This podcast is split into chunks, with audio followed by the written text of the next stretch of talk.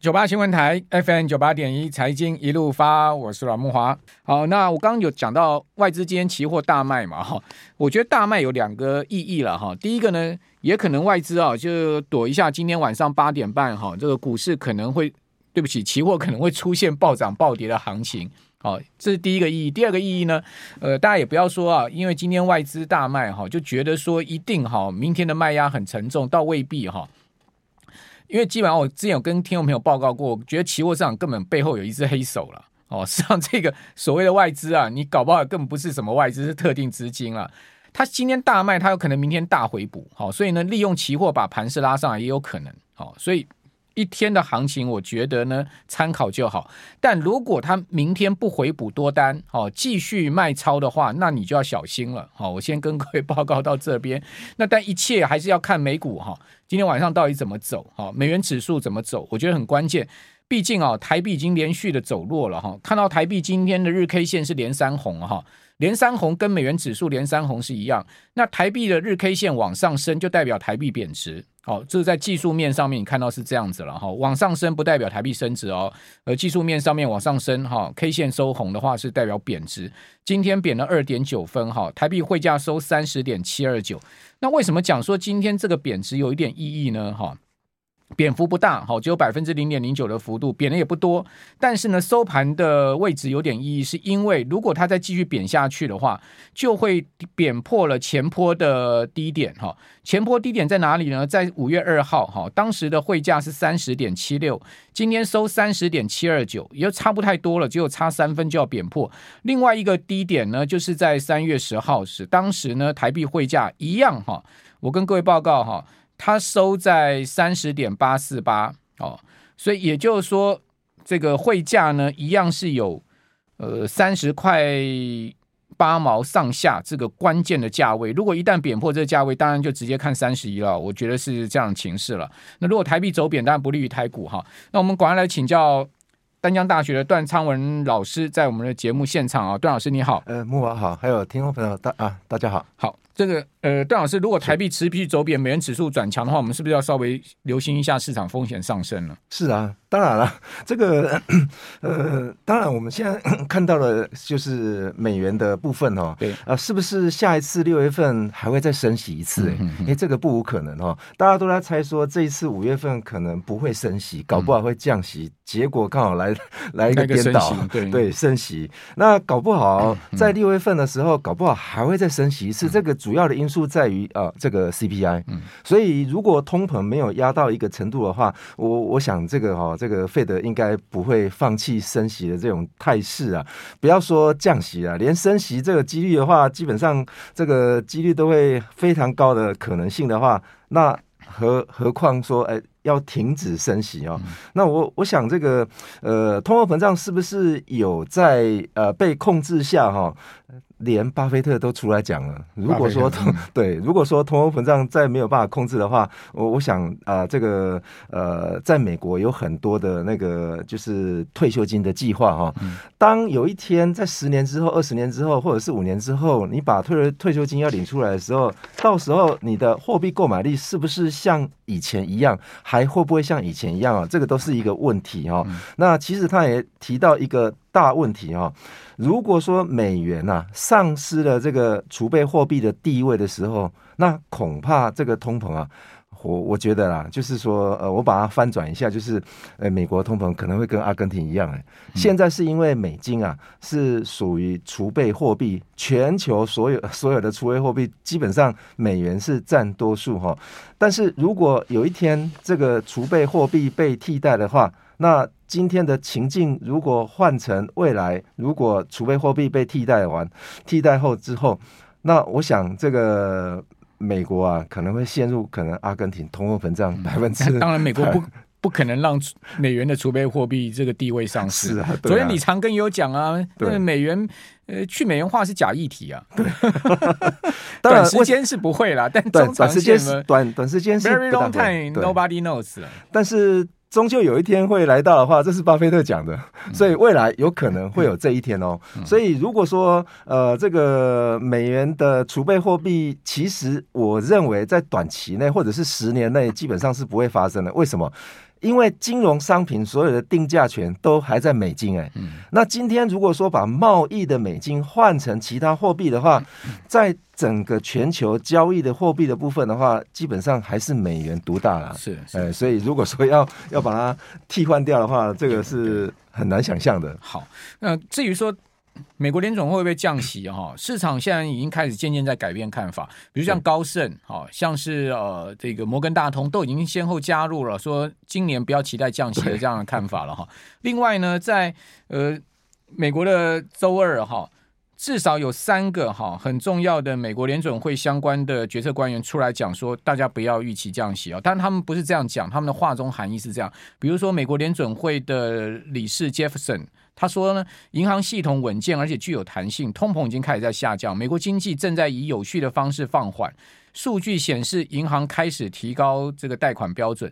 他这个话讲的其实就已经代表说，金融在紧缩嘛，好，经济在放缓哦，所以呢，通膨在下降。所以在这样状况之下呢，呃，大家不见得一定要去期待降息的意思了哈。另外，呃，这第三号人物就联准会的纽约。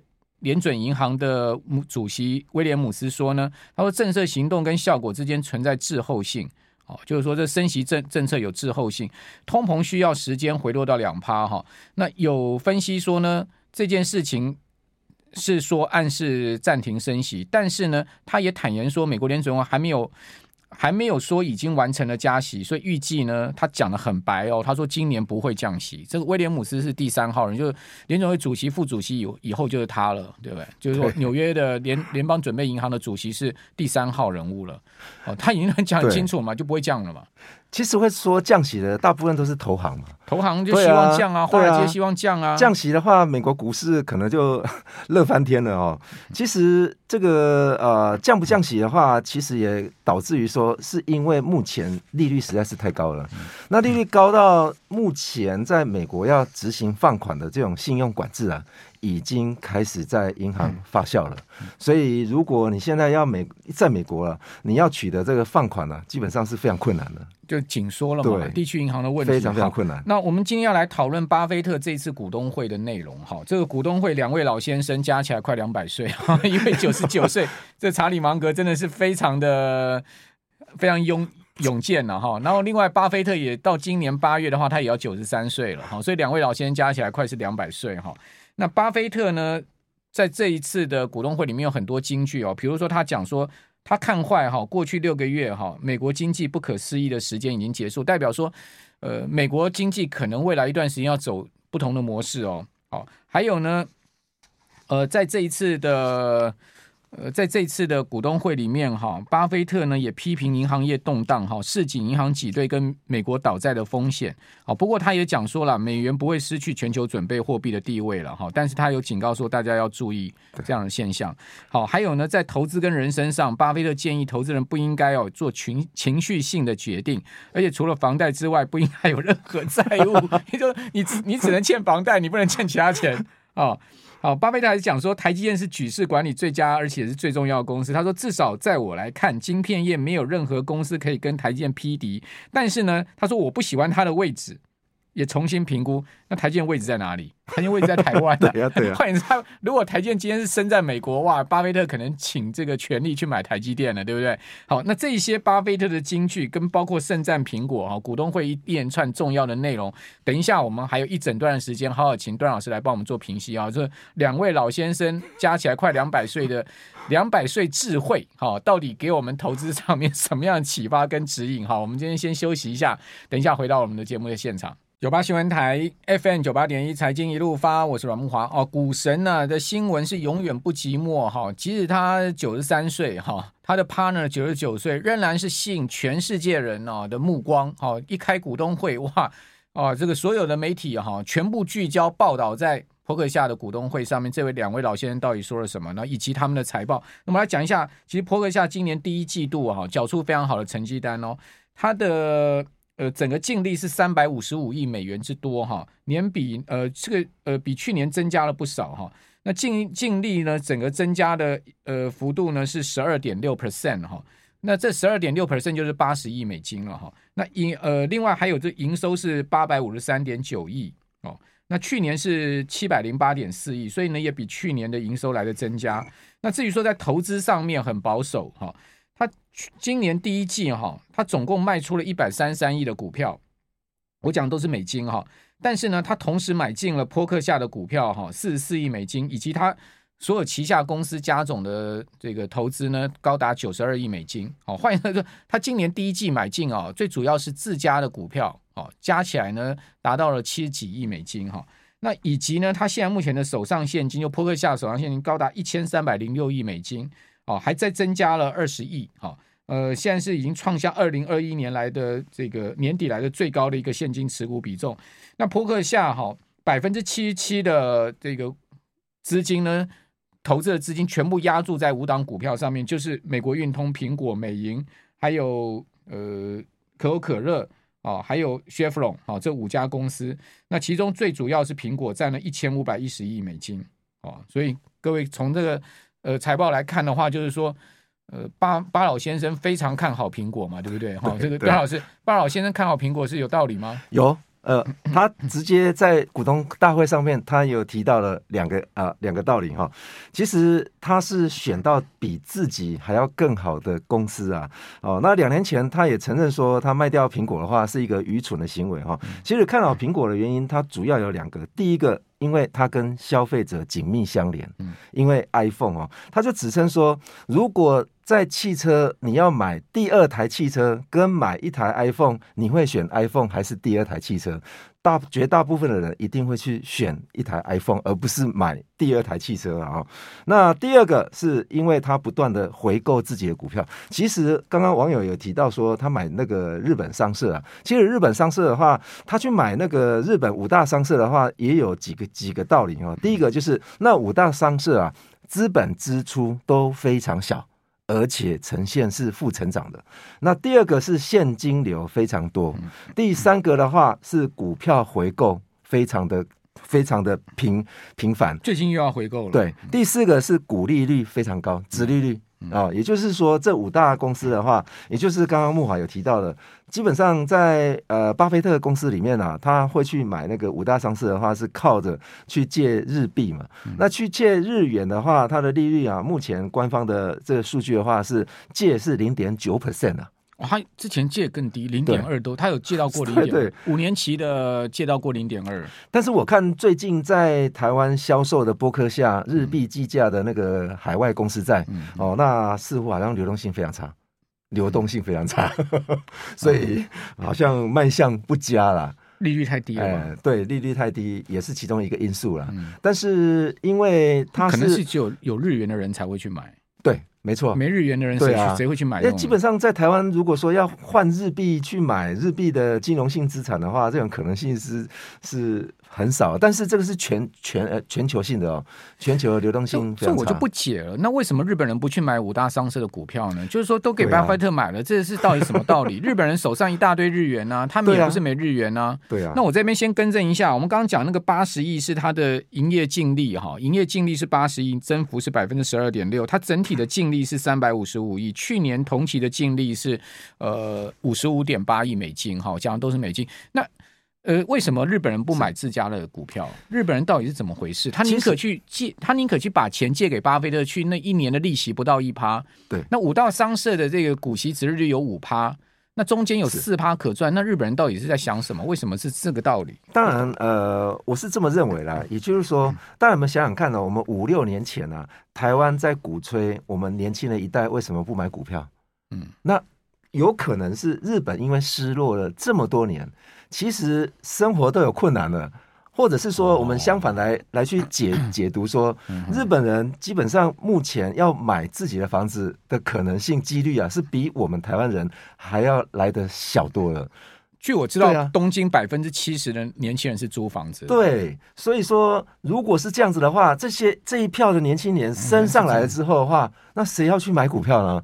那恐怕恐怕是跟我们台湾在四五年前的例 例子是很接近的。邓老师，你真英明，你就这一句话就解答了我的疑问了。就是我一直在想说，为什么日本人不去买五大商社的股票？五大商社的股票从巴菲特哈二零，他是二零二一年二二二零二零。二零二零年年底去买的嘛，就疫情爆发那一年的年底去买的嘛。那这五大商社的股票最少都涨，这五家哦最少都涨了七十趴，最多了还有涨翻倍的。